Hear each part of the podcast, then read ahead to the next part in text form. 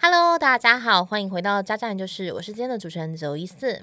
我是树兰，好的，树兰，我们现在要来接续我们上一次的话题，因为我们上一次没有把小红书聊得更深入，可是我们身为一群资深小红帽，小红帽，你最近在小红书上看了什么内容让你印象特别深刻？小红帽呢，最近是在看那个纽西兰的伴手礼，因为我男友要去纽西兰玩，那请他也带一罐绵羊油给我。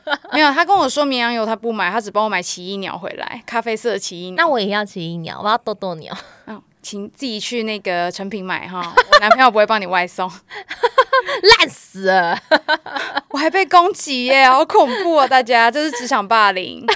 好了好了，你最近看了什么内容？除了纽西兰之外，刚刚九一次问我看什么内容嘛，我就立马点开我的这个资深小红书小红帽，对我是小红帽，我每天的兴趣就是看那个探索的这个画面，其实就跟 IG 的探索的概念是一样。然后呢，我来看一下我们现在第一个出现的是什么。月入破十万，这是台币哦，我帮大家换算了。月入破十万，我反而不爱花钱了。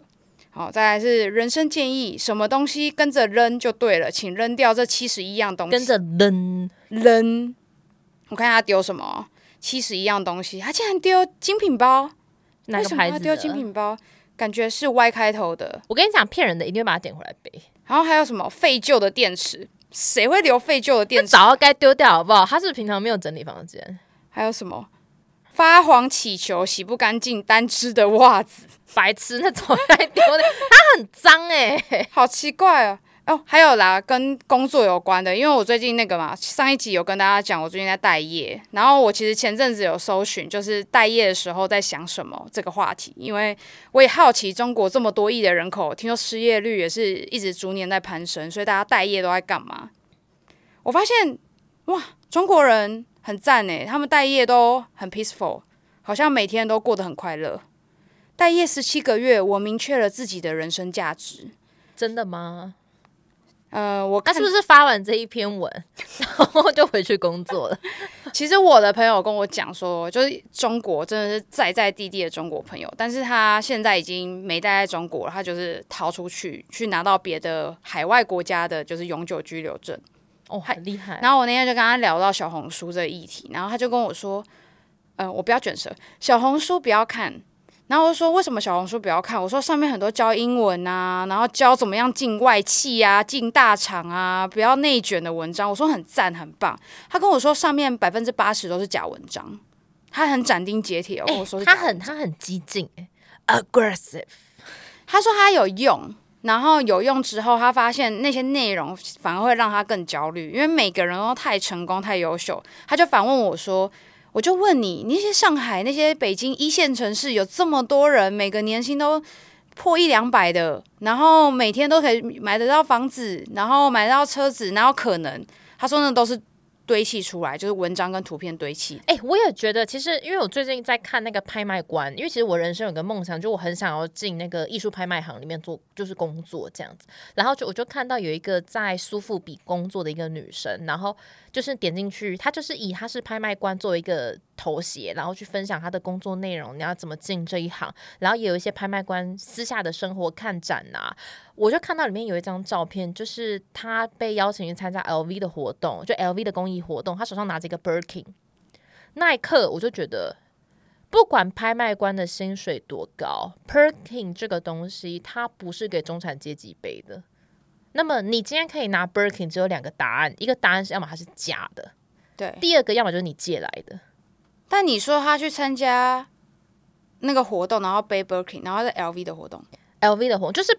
虽然说是 LV 的活动，但是不管他背什么样的包，只是我我觉得以这个身份背景，就是你要拿到这样子等级的东西的时候，他我通常不会用什么这个人家里有钱，因为就算家里真的真的很有钱，好了，要买这个东西，它终究也真的是蛮贵的。因为我身边就有朋友真的就是就是也是世家家族企业那种，他就是每次我跟他吃饭的时候，他都会拿一个 超大的 Birkin，就是男生，就是很下趴的一个男生，然后就拿 Birkin 这样，我都会嘴他，我就说，哎呀，我远远看到你，我都没有看到你，看到包就知道是你的，就是这样这个包在发光，对对，就因为他有很多个 Birkin 嘛，然后因为我也知道他家庭背景是怎么样，然后又是医生世家，怎么怎么，可是就连他这样的家庭背景，然后在很好的地段住豪宅，其实那个东西都是昂贵的。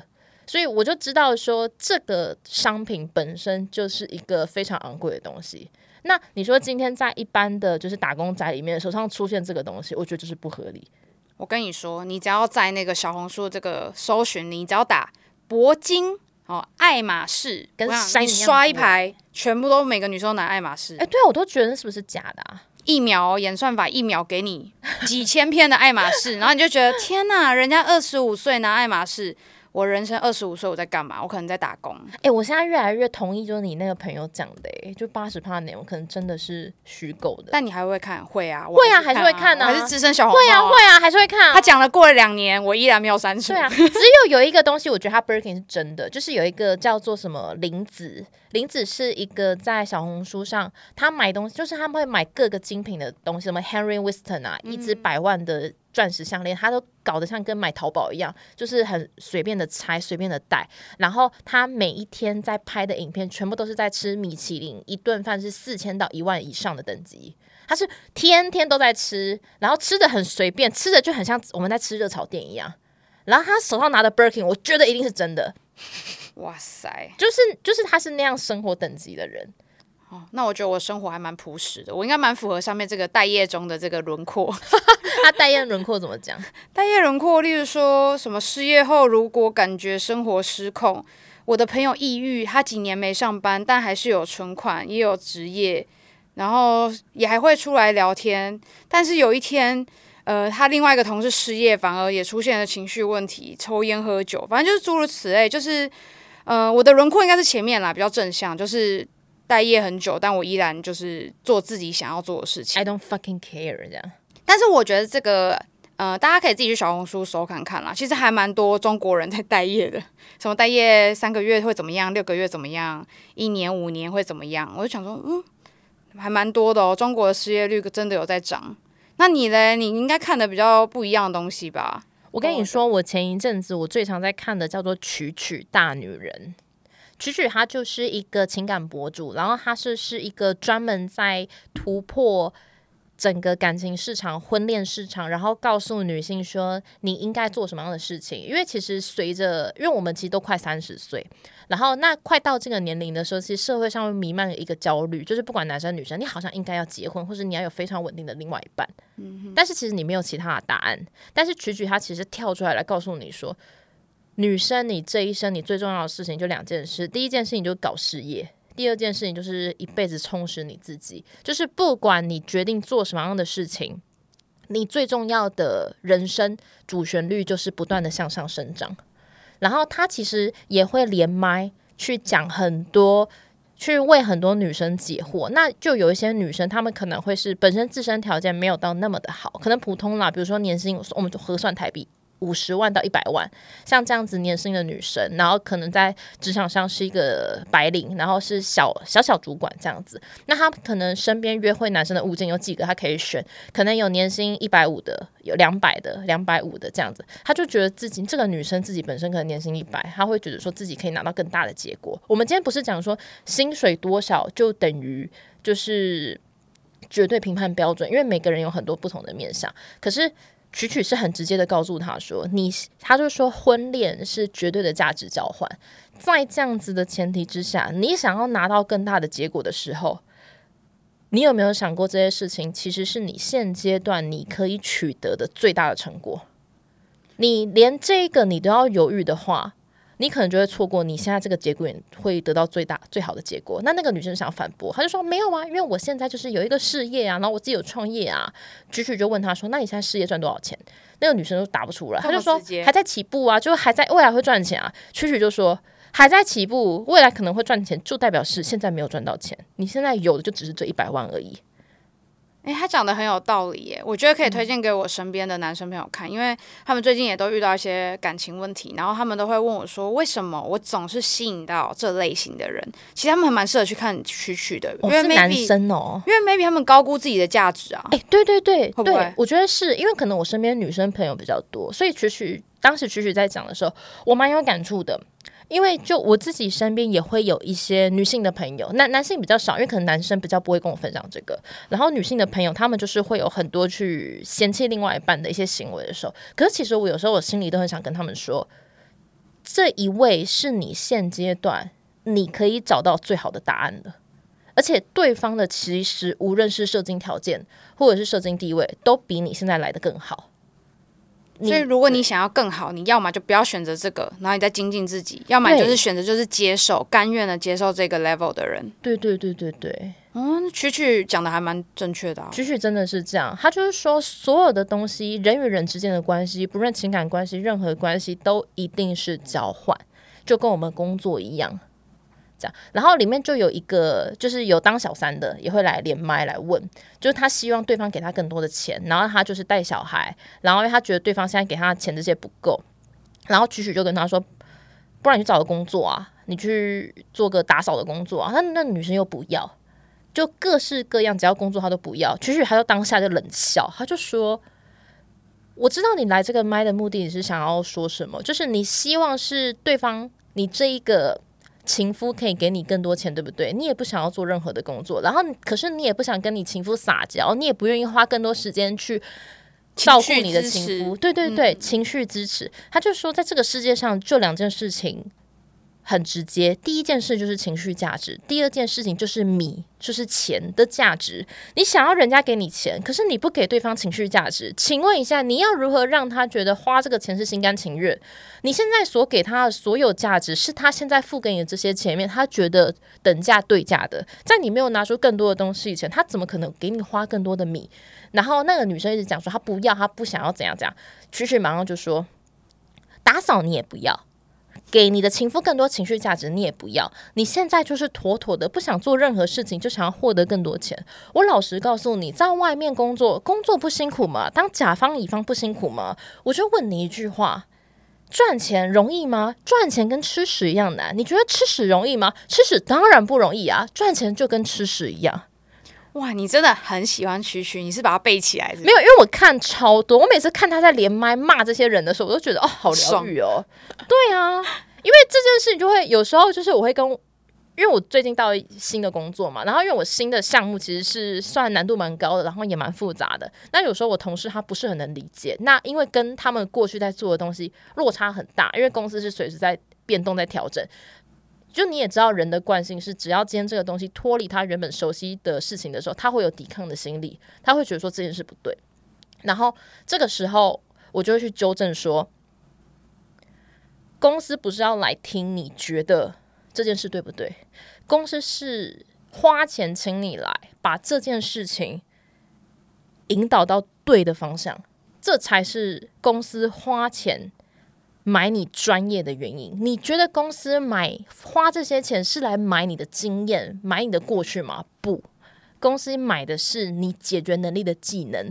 如果你解决不了的话，因为我在外商啦，我其实下一句话是要说解决不了，就是会定期淘汰。但我没有讲这句话，然后我就说你好好想一下，你领多少钱？那公司为什么要花这些钱？难道你是来做行政的吗？我其实讲话是有一点点狠，就是那因为关系是蛮好的同事，但是他后来想了一下，他就跟我说。对我领这些钱，我不是来做行政的，我是来解决问题的。我就说很好。那他现在有比较认真干活了。他现在比较不会陷入这种 struggle 的状态，就是一直拿过去的经验。然后，那有的因为他也会更主动、愿意的去讨论很多事情。那有的时候我也会跟他说：“你现在把你这些习惯全部抛开，这些东西都不是我们现在要讨论的内容。公司不在意你的过程，公司要看到的是结果。你告诉我们，你现在得到的结果是什么？好，你现在这个东西就叫没有结果。不管你过程有发生任何事情，只要你没有做到结果，结果就是 yes 跟 no，还有几趴没有做到这些东西，你的过程都没有价值。就是我我觉得这是一个很残忍、很血腥，可是我我们我现在在的工作环境，它就是每天我们就很像就是。军火商，我就每天扛一堆军火出去，然后我每天就是，嗯，老板就是交代，现在要去一号炮台，我们就一号炮台，然后就开始点燃，然后就开始棒棒棒棒棒，然后老板如果下一句话说来了来了，我们现在要去敲城门，我们要围城了，我们立刻就是要去围城，然后我们也就是要去干架，我们就是每一天都是这样子，然后那因为是配合这样子的文化，非常军队文化，然后我就会给我同事很直接的结论，我就是说你的这些过程都。不是我们现在要的东西，我们想要知道的东西就只是很单纯的，你能不能够做到？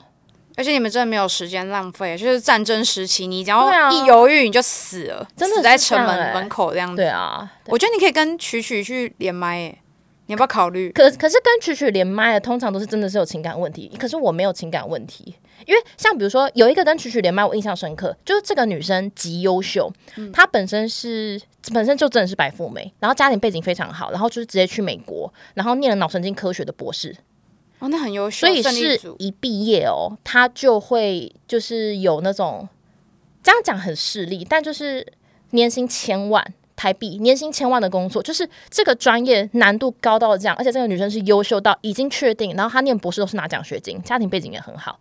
然后她有个交往七八年的男朋友，然后这个男朋友当时也在美国念书，后来回中国工作，然后家里有事业，然后这个男生就有要求她说，他希望她婚后不要留在美国，就是他念完博士就回中国去，然后再来要顾他的家人，要帮他带小孩，相夫教子，相夫教子。然后曲曲就问说，你这个家里这个男生到底家里有什么？这个女生就说，哦，有几个小目标。他就说小目，你看我已经深入，我这个小红帽很深入的很进去。小目标意思就是家产有上亿。这样子，他说这个男生家里有小目标，可是女生也强调我家里也有，就是我们家庭背景是很接近的。这个女生讲了很多都是讲感情层面，放不下这个男生怎么样怎么样。可是这个男生对她的要求很简单，就是你回到家你要帮我生孩子，你要帮我带小孩，你要照顾我，然后你也要负担家里的开销。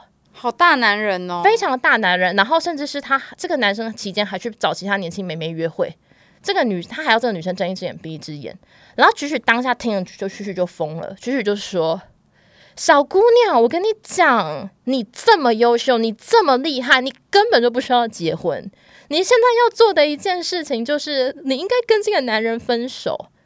就是你到底为什么需要去妥协这些事情？你有哪一个条件比人家差吗？”那个小女生就说：“也没有，然后我也不图什么，我就只是爱他而已。”他就说：“爱个屁呀！”对，曲曲就说：“对你爱他，但是你要记得，婚姻不是只有爱，婚姻是两个家庭、家族的事。而且这个男的很明显，他要的不是爱人，他要的是一个能够为他，就是能够他他讲的很难听，他说他这个男生要只是一个女佣而已。你这么拼命的家人这么努力的灌溉你，你也很优秀，你在美国念到脑神经科学的博士。”你为什么要让自己放弃你自己的人生还有未来？我们这个节目从头到尾都在讲的是女性成长、女性独立。你为什么要回去这条路？曲曲就很生气，就大概跟他连麦，就是除了刚刚前面讲的内容，就是也会是像这样内容，就是通常是。所以你可能不会被选上，因为会不会选你？等我真的有婚恋问题的时候，我就会去连麦了。好，我等着那一天，我等着你。我觉得你会比较早。